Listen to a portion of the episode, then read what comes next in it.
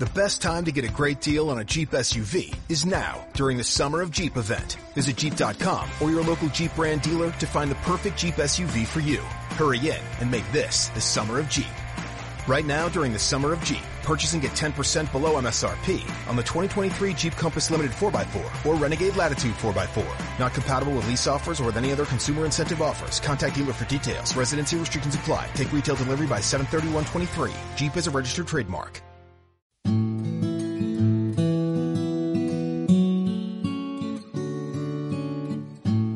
Saludos cordiales de Juan de Dios Rodríguez y bienvenidos a un nuevo episodio de Estudio 8, una serie de podcasts semanales sobre momentos de radio y música que pueden seguir en el blog Leyenda Viva, en iVoox, Apple Podcast, en Facebook, en Twitter, todos los lunes a partir del mediodía, las 11 en Canarias.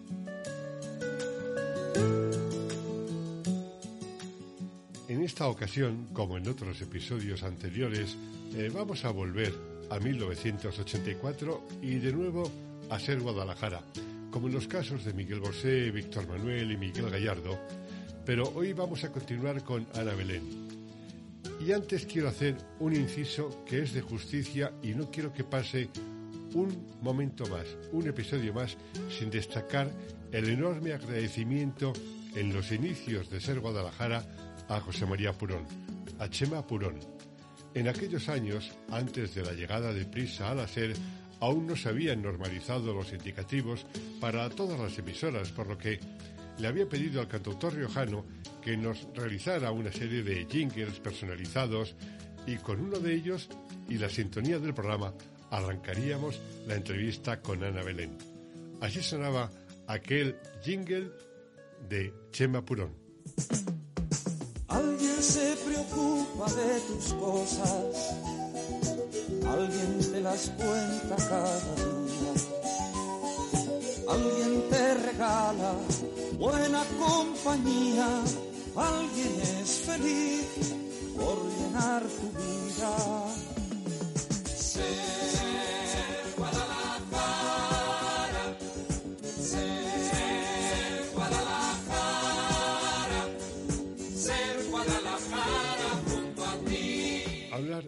En 2022 de Ana Belén y recordar su extensa e intensa carrera sería baldío porque en la mente de todos están sus más de 40 películas, una treintena de obras teatrales, 35 discos, dos nominaciones a los Grammys Latinos o su Goya de Honor de 2017.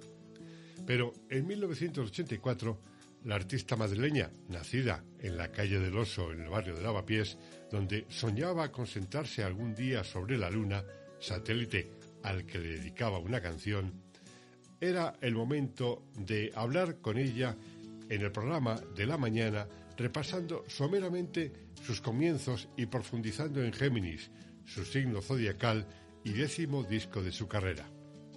Curiosamente, al finalizar la entrevista, nos desveló alguna sorpresa que al menos yo desconocía, como era el origen de su amistad con Miguel Ríos. En Géminis se incluían una serie de canciones que se convertirían rápidamente en unos clásicos. Algunos ya lo eran, como La Paloma, el poema de Rafael Alberti, que había musicado eh, Carlos Guastavino, o Solo le pido a Dios, de León Yeco. España, Camisa Blanca de mi Esperanza, de Blas de Otero, con música de Víctor Manuel, o Mira Luna. El disco también había sido producido por Geoff Wesley. Para empezar, quise situar al personaje con mis primeros recuerdos de Ana Belén en el teatro y en el cine. Primero con Numancia, la obra de Cervantes que montó Miguel Narros en el Teatro Español, la película Zampo y yo junto a Fernando Rey y posteriormente Morbo con Víctor Manuel. Y nos contó cómo fue su llegada al teatro y a la música. Y precisamente mucha culpa la tuvo Radio Madrid. Uno tiene su primer recuerdo. mmm, no vamos a hablar de, no vamos a hablar de fechas, eh, pero de, de hace muchos, muchos, muchos, muchos años. Entonces, eh, yo creo que empezaba a dejar de ser cría ya. Empezaba a ser adolescente cuando interpretó Numancia.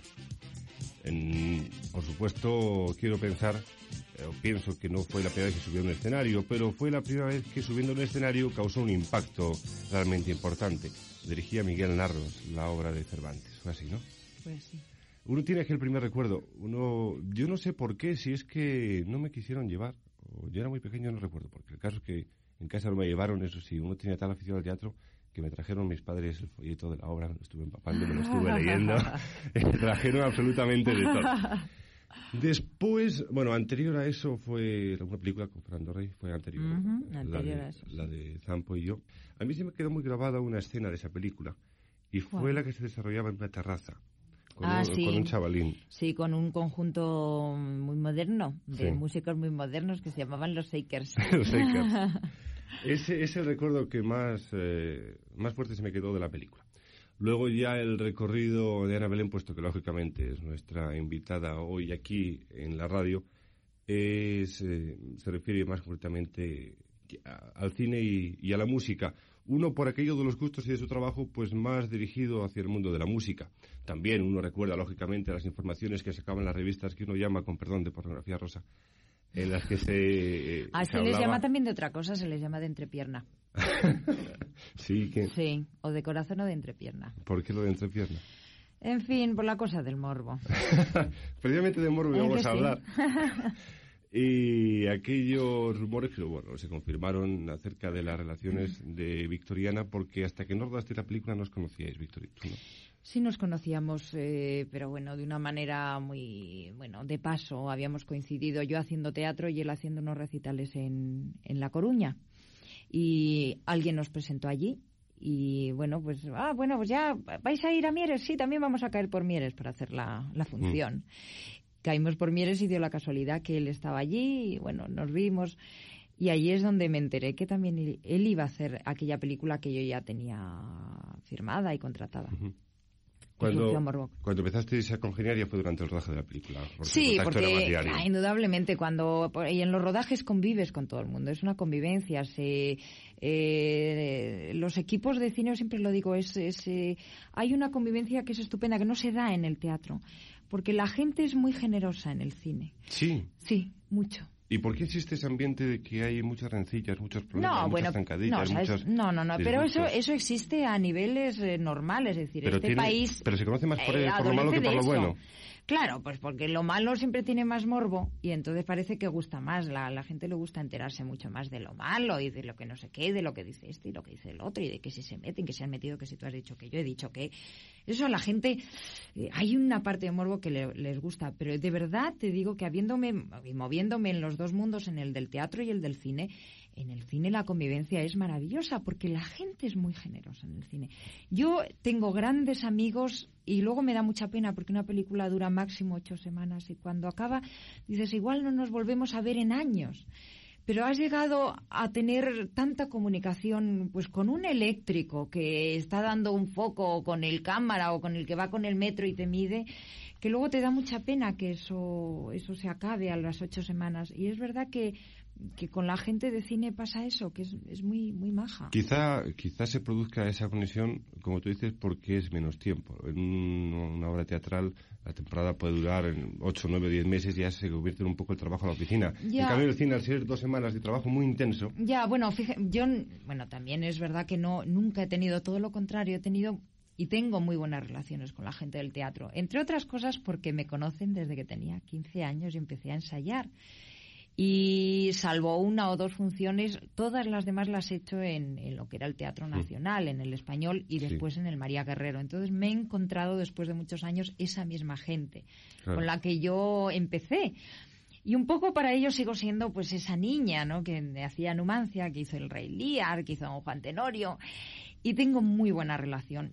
Pero es verdad que hay, no sé, hay como un choque, no no hay esa labor tan de equipo como en los rodajes de cine. Oye, ahora seguimos hablando de otros temas, pero ¿cómo fue tu, aparición? ¿Quién te llevó al mundo del teatro, al mundo de la escena, al mundo del cine?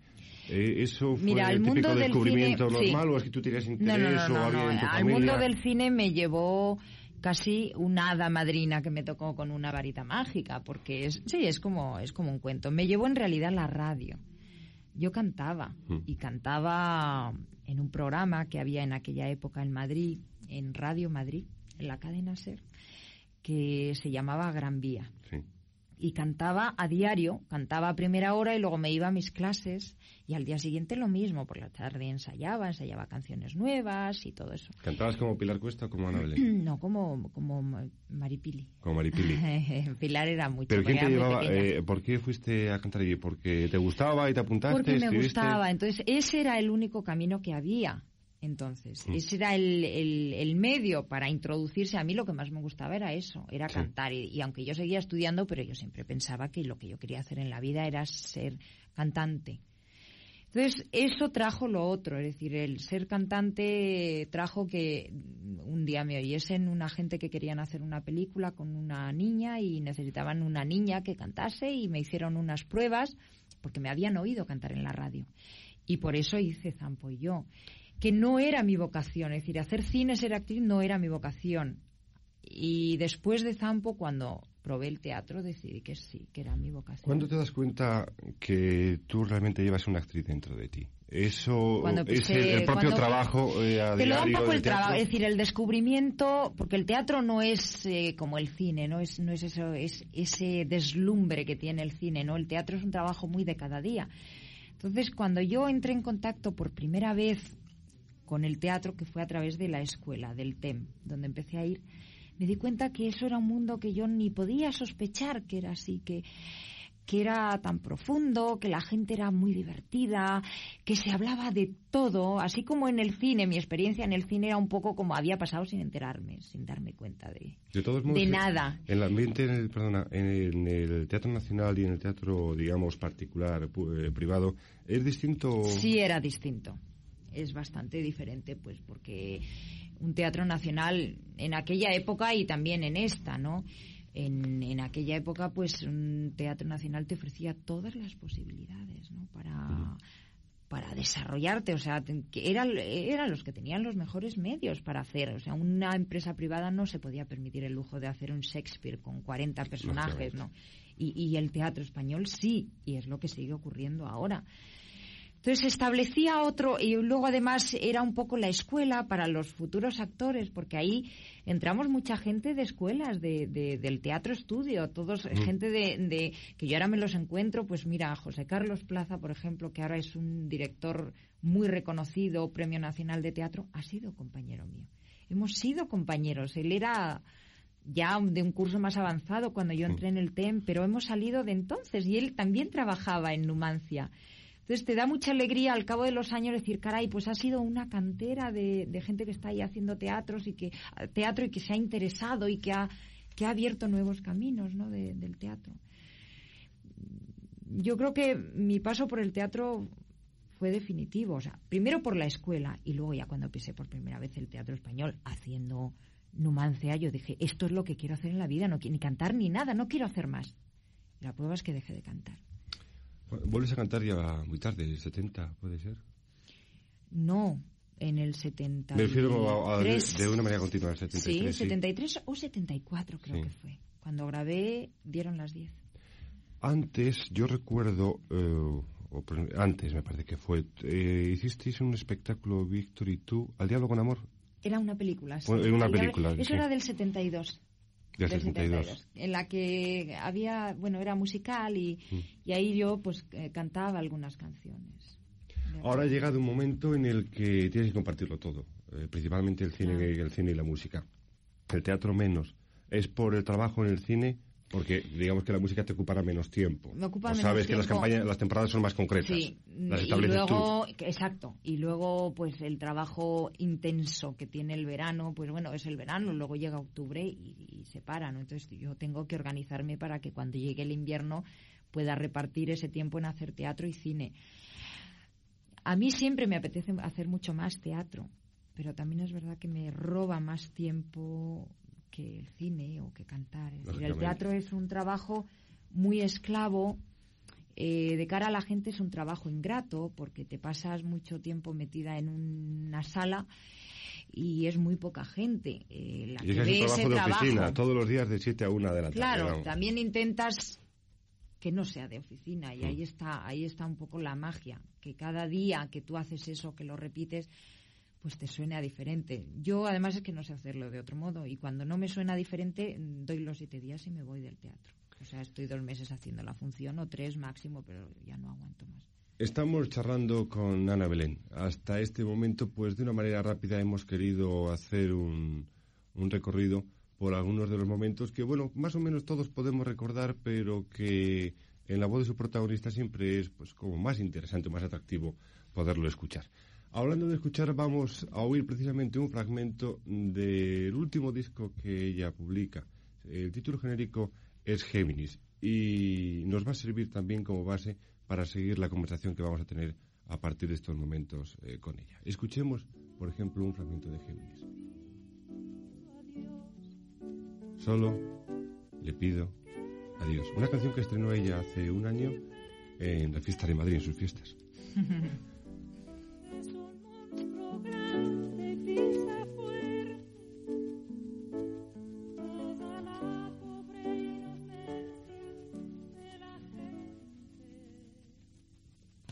Y estábamos comentando algo que ahora vamos a sacar en antena. Lógicamente, cuando se cierra el micrófono uno no se Ay, calla. sí, luego los, los, eh, los oyentes dicen, ¿pero qué habrán dicho? Como siempre dicho? decimos, a micrófono cerrado estábamos diciendo y siempre digo, se estarán preguntando, ¿qué, qué estarán diciendo a micrófono cerrado? Pues vamos a decir lo que estábamos hablando.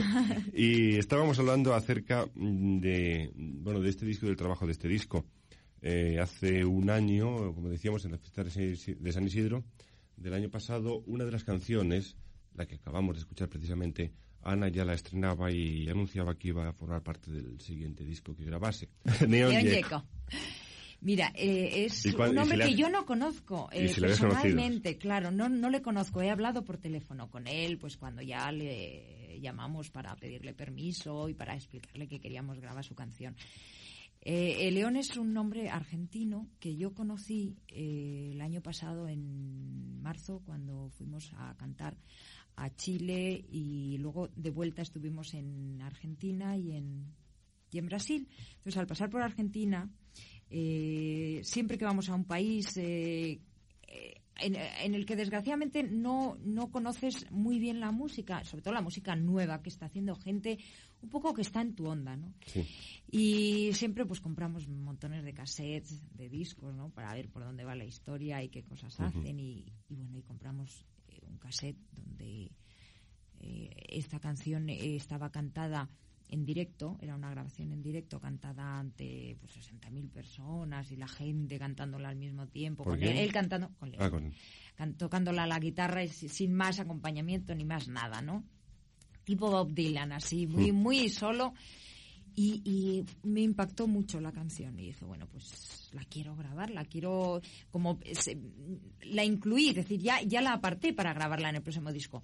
Al mismo tiempo surgió San Isidro y dije, bueno, yo quiero montarla, aunque sea con el grupo de cualquier manera, aunque no sea el arreglo definitivo que va a tener el disco, pero por lo menos cantarla, porque me apetece estrenarla y bueno.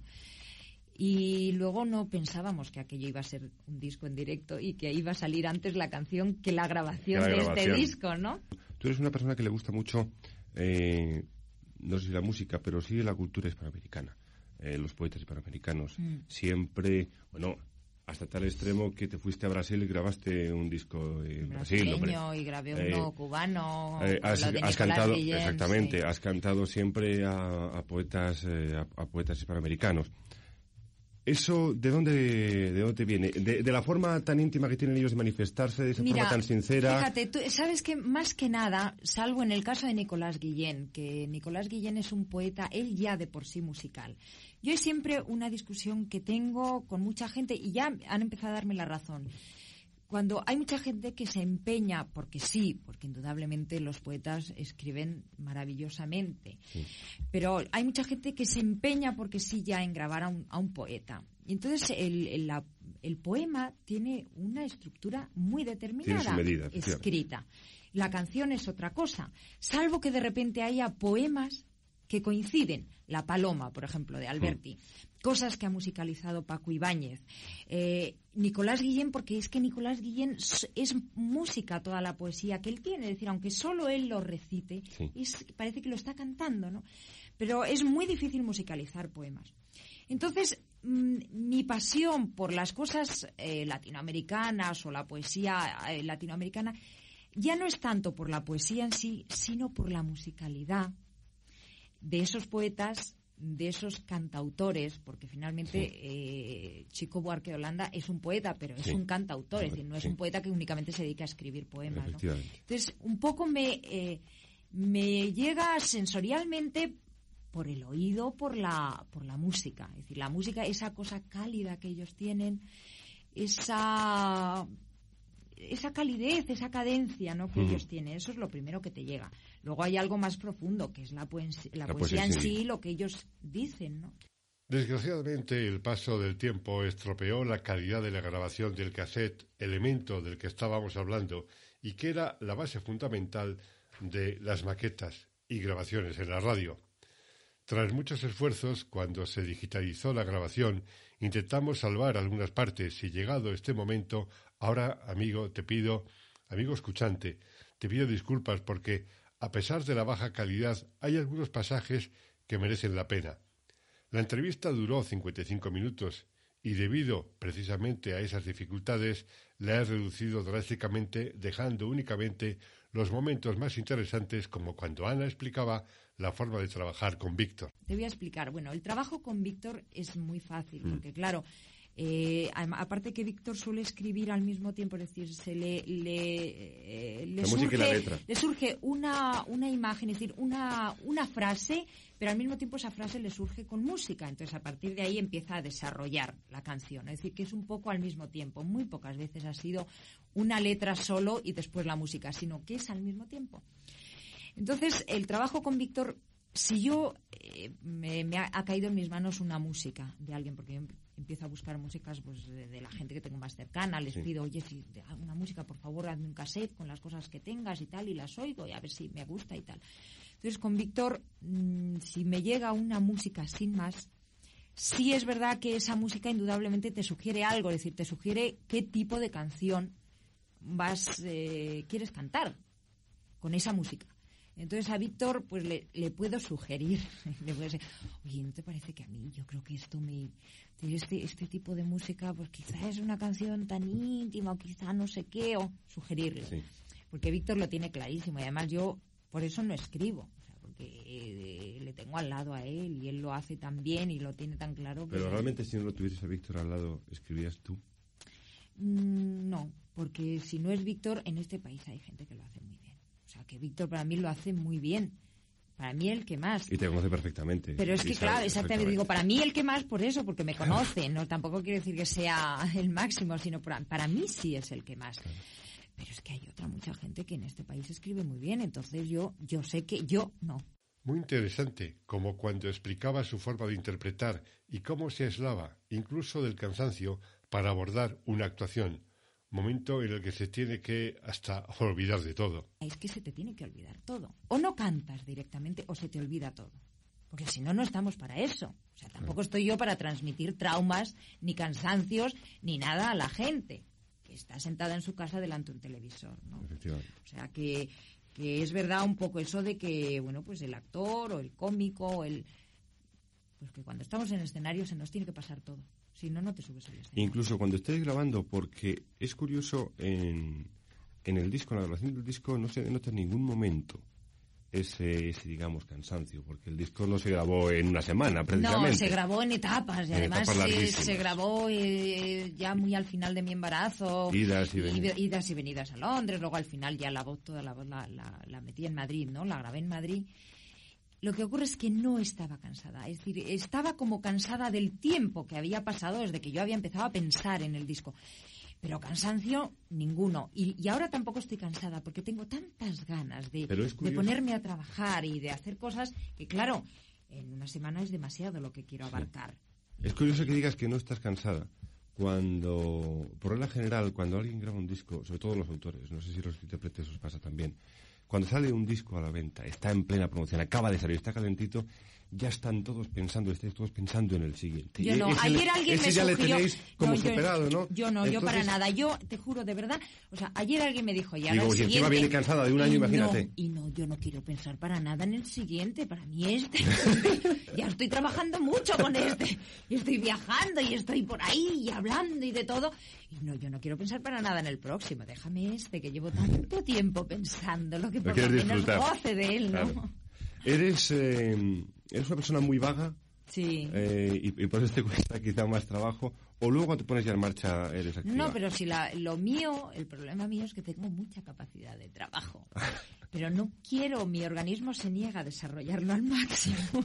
Entonces este, este año debido ser horroroso. Por es cierto, una lucha interna la que llevo siempre. Y de la interpretación y el exceso de trabajo pasamos a hablar del poema de Alberti, sobre el arreglo musical de Geo Wesley, productor del disco. Hay mucha gente que piensa que es la paloma es Alberti Serrat. Bueno, Serrat el- la grabó, la grabó- pero el primero que la había grabado, porque la música es de Gustavino, Sí, que sí. es un músico argentino. Sí, sí, sí. Eh, Carlo- Carlo- no sé si es Puede Carlos ser. o no sé Yo- qué, Gustavino. sí. Entonces, el primero que la grabó fue Sergio Endrigo. Llegaba el momento de hablar sobre la evolución constante del artista, del intérprete, de su trabajo, de su forma de hacer, cantar e interpretar. Eh, ¿Cómo era? Era la coloma, Madrid fallaba, que era una maravilla de versión. Y luego ya la grabó Serrat y ya fue el boom, ¿no?, de la paloma. ¿En qué mundo se sumergió, se entonces a, la hora de dar ese, esa Yo, nueva- mira, yo creo, cuando yo grabé, cuando yo hice esta, esta canción para el homenaje a Alberti el año pasado, en su cumpleaños, dije, pues yo quiero cantarle La Paloma, así. Entonces, al, al hablar con Wesley para que él hiciera los arreglos, Los arreglos. de esta nueva versión, yo me daba quizá un poco de miedo porque él es inglés. Y hay un mundo para él que le es lejano. Mentalidad, no vive en este país, porque él vive allí, y sus, eh, sus coordenadas son otras. eh, Su mentalidad es eh, distinta, y su claro, mundo aquí y- es aquel. Claro, exactamente. Su contexto es diferente y todo es diferente. Tampoco me daba demasiado miedo después de ver lo que había hecho con Asturias en el disco de Víctor o por el camino de Mieres. Es decir, este hombre de repente qué bien entiende que esta canción es la mina, es esa cosa gris, eh, pesada, Pero grande. eso lo tenía él más cerca, porque se acerca a Alex y lo puede más o Claro, no, él entendió, él Claro. entendió, es decir, esa cosa del de, mundo minero, él lo entendía. Entonces yo pensaba, caray, la paloma, a ver, a ver por dónde. Entonces fue muy curiosa la grabación. Eh, La grabamos él y yo al mismo tiempo, él a piano y yo sentadita a su lado en una banquetita, a pianito. Y quedó de esas cosas así como mágicas, ¿no? Solo piano. Y me dijo, eh, ahora esto, esto me lo llevo a Londres y voy a meterle cuerda porque es verdad que tiene no tiene demasiadas cosas, tiene esa guitarra maravillosa que crea un clima y luego esa cuerda que es como clásica y es como y entonces dije ay ay ay ay ay ay, ay, a ver qué, qué le mete, qué le va a poner, qué le va a hacer, qué le va a hacer y cuando trajo la canción yo lloré En ese sentido, fíjate cómo Ana destacaba aquello que hace crecer a los artistas, los creadores, los intérpretes, y es la gente joven que va llegando y que constantemente exige ese crecimiento, esa evolución. Pero cuando uno lleva mucho tiempo en el mundo del- de la música, bueno, en cualquier actividad artística, ¿no? Pero cuando uno lleva mucho tiempo en el mundo del disco, a, a mí se me antoja que tiene que ser tremendamente difícil, tremendamente difícil ir evolucionando. Bueno, hay algo que creo que el cantante, y ya no solo el, el- el cantautor, sino yo como intérprete, pero creo que sí tengo mi parte creadora en el asunto. Hay algo que continuamente estás tocando. O sea, que estás tocando los mismos temas finalmente, porque es tu vida. Entonces tu vida es eso. Entonces finalmente hay cosas que, bueno, las puedes decir de diferentes maneras, pero siempre hay como unas constantes, porque son las constantes que están en la vida, en toda nuestra vida, Sí. de, de esta sociedad nuestra. Ahora, sí hay evoluciones dentro de esas constantes. Pero hay evoluciones porque tú vas creciendo y porque a medida que vas creciendo te vas haciendo mayor, te vas haciendo más intransigente y con según qué cosas vas siendo más tolerante con otras. Y luego sí creo que cada vez vas buscando, vas buscando porque te tienes que ir acomodando a cómo al paso del tiempo y a la tecnología, a la nueva tecnología y a los nuevos arreglos y a que mm, hay un productor que es mejor que el anterior. indudablemente yo quiero ese. Claro. Yo quiero ese que me va a hacer. El próximo trabajo va a ser distinto y para mí va a ser mejor. Voy a intentar hacer. Porque hay algo que nos ayuda a, los, a la gente de esta profesión y es la gente joven que continuamente nos exige. Decir, en el momento que tú cierres los ojos y te quedes dentro de ti y digas, pero qué bueno es lo que estoy haciendo, hoy este es el camino, eso no es. Y en el momento que tú cierres los ojos, adiós, ahí se acaba todo. Casi cuando terminábamos la conversación, Ana nos desveló algo que muchos, no sé si la gran mayoría, conocía, y preguntada por su amistad con Miguel Ríos nos contó desde dónde venía su conocimiento, su amistad. Y aquí es cuando esa deficiente calidad de la grabación digital se estropea aún más. Pero si te haces el pequeño favor de aguantar un poquito, descubrirás lo mejor. Hablemos de vuestras relaciones con Miguel Ríos eh, soléis colaborar eh, asiduamente con él y, él con vosotros. ¿Esa gran amistad que se produce con Miguel Ríos eh, es, muy vieja, es reciente o esa colaboración profesional es, más reciente que la amistad? Que va, eh, la colaboración profesional sí es más, reciente. Porque en este último disco, eh, un bajo de él me parece ha estado con vosotros. No, el su teclista, que es eh, Thais Van Leek, es el que me escribió Marilyn la canción Marilyn, la música es de él. ¿Sabes qué ocurre? Que claro, yo creo que la cooperación viene porque hay un, primero hay un entendimiento y una gran amistad. Entonces yo, la historia mía con Miguel es, pues verás, te voy a contar porque además te acordarás perfectamente. Dime. Y yo recuerdo cuando la cadena se presentó a los Bravos. Sí. ¿Te acuerdas? Sí, sí, sí, sí, sí, sí. En el Teatro de la Zarzuela de Madrid. Eh, eh, presentaba el musical Tomás Martín Blanco. Claro, yo tenía 14 añitos, acababa de hacer Zampo y yo. 13 o 14 añitos tenía. Y eh, la música del Zampo la había hecho Adolfo Weitzman. Era un grupo de gente que eran muy amigos, Adolfo Weitzman, Miguel Ríos, Manolito Velasco y tal. Bueno, entonces el que se ocupó de los arreglos de ese concierto que dieron los Bravos fue Adolfo Weitzman. Yo como una fan absoluta dije, ¡ah, quiero ir, quiero ir! Era mi primera salida, así como, ¡ah, de fan absoluta! ¿Y sabes con quién fui a ese concierto? Que yo iba, bueno, iba más ancha que nadie, con Miguel Ríos. O sea, Miguel Ríos me llevó con 14 añitos a ver ese concierto al Teatro de la Zarzuela. Yo iba que no me lo podía creer. ibas con Miguel Ríos, ibas a un concierto de los Bravos, ibas a ver a Mike Kennedy. O imagínate. Y yo a Miguel le conocía incluso antes cuando yo cantaba en Radio Madrid, que yo pues nada, era una chiquitaja, iba ya a cantar y tal, y Miguel Ríos iba ya de estrella. Sí, era ya, era, estaba en el embarcadero club. Entonces yo siempre, ah, veía aparecer a Miguel Ríos y a Karina y decía, ay, estos son los famosos. Entonces, fíjate tú, sí, mi amistad con Miguel. Entonces, luego, de repente pasan años que no te vuelves a ver, que no te ves porque tienes trabajo y tu trabajo va mm. por un camino diferente. Y llega un momento que confluyes otra vez y te vuelves a encontrar, a reencontrar, y es maravilloso. Es impresionante más por cómo os admiráis los tres. Porque yo recuerdo la grabación del vídeo que se hizo de las fiestas de San Isidro, mm. vuestro del año pasado, y al final, en el BIS, eh, a lo largo del vídeo se le ve, pero al final del vídeo se le ve. Y tiene una cara de alucine, como eso que dices, chico, saca el pañuelo porque se te está cayendo la baba. Estaba muy rico, o sea, una admiración alucinante, ¿no? Y él, cuando hemos hablado con él, dice lo mismo. O sea, por nosotros es, un, es una veneración, o sea, son unos límites ya de la, es que, de, la amistad. No, ¿Sabes qué ocurre? Que es tan importante encontrar gente buena en el mundo, y ya dentro del mundo, en esta profesión, que la hay, que la hay, porque lo que ocurre es que tienes que tener la suerte de encontrarla. Y cuando la encuentras, dices, ¿qué más puedo pedirle a la vida? O sea, trabajo en una profesión que me gusta. Y encima tengo la suerte de tener dentro de esta profesión gente buena, es decir, gente buena a la que voy a intentar no fallarle nunca y yo sé que no me van a fallar, van a estar ahí. Si, yo voy, necesito un consejo, están ahí. Si necesitan cualquier cosa de mí, de mi vida, de mi casa, voy a estar ahí eso es muy importante. Está claro que no crece en la suerte, crece en el trabajo. Mira, creo muchísimo por encima de todo en el trabajo. Ahora también hay que, hay que tener suerte. Y es verdad, ¿eh? y yo creo que he tenido suerte en esta ¿Se puede quebrar la suerte con Manejártela, manejártela. Que te la manejen. yo creo que se puede, se puede, yo creo que se, yo creo que se puede. Es decir, tú puedes forzar. Tú puedes forzar con, con trabajo, eh, y con, como con tesón y con deseos y con esperanza. Lo que ocurre es que no siempre sucede. O sea, que cuánta gente a lo mejor me está oyendo ahora mismo y dirá, sí, guapa, tú, sí.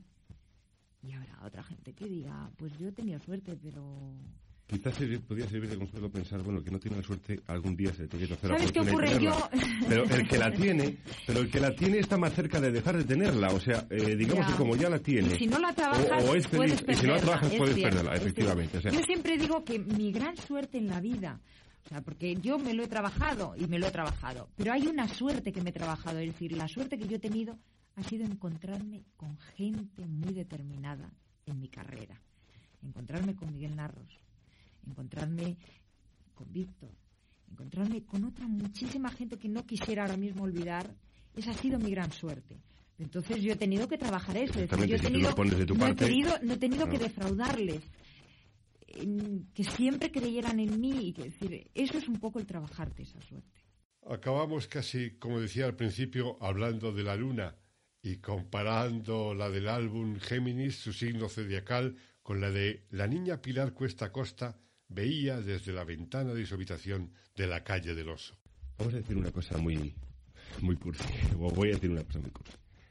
¿Qué diferencia había de la luna de la calle del oso a la luna a la que miras ahora. Ah, pues mira, la diferencia... la calle, la, calle pequeñita, claro. Exacto, por ejemplo, una cosa que yo siempre creí de pequeña y es que de mayor podría subir a la luna y sentarme encima de ella. O sea, imagínate ya la diferencia, con eso ya te digo todo. Pero a medida que han pasado los años me he dado cuenta de que la luna es una... es algo frío, misterioso, atrayente, desdeñoso, pero que a pesar de todo eso, que es como frío y como... me gusta, me gusta y me atrae. Y la entrevista terminó tras un bloque de publicidad en el que la última cuña era sobre unas empanadillas. Y Ana recogió la conversación diciendo que ese día no tenía empanadillas para comer. Pero sí recordó que esa tarde estaba preocupada porque Víctor iba a subir en globo quizás con Geo Wesley, como nos había dicho Víctor en el episodio que dedicamos hace un par de semanas. Algo que Ana precisamente le aterraba.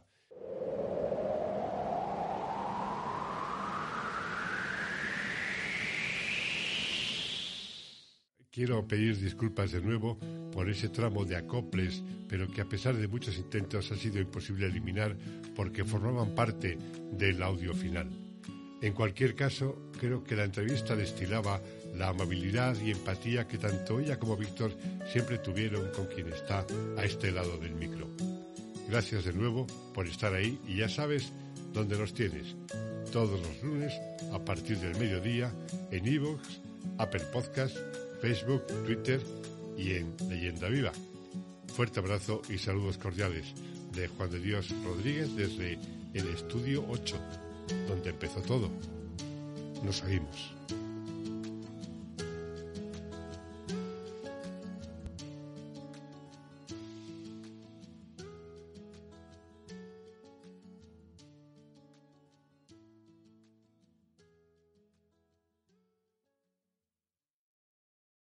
¿Te preocupas por tu familia? Entonces, ¿por qué darles solo huevos ordinarios cuando pueden disfrutar de lo mejor? Eggland's Best, los únicos huevos con ese delicioso sabor fresco de granja, además de la mejor nutrición como 6 veces más vitamina D, 10 veces más vitamina E y 25% menos de grasa saturada que los huevos regulares, además de muchos otros nutrientes importantes. Así que, dales los mejores huevos. Eggland's Best, mejor sabor, mejor nutrición, mejores huevos.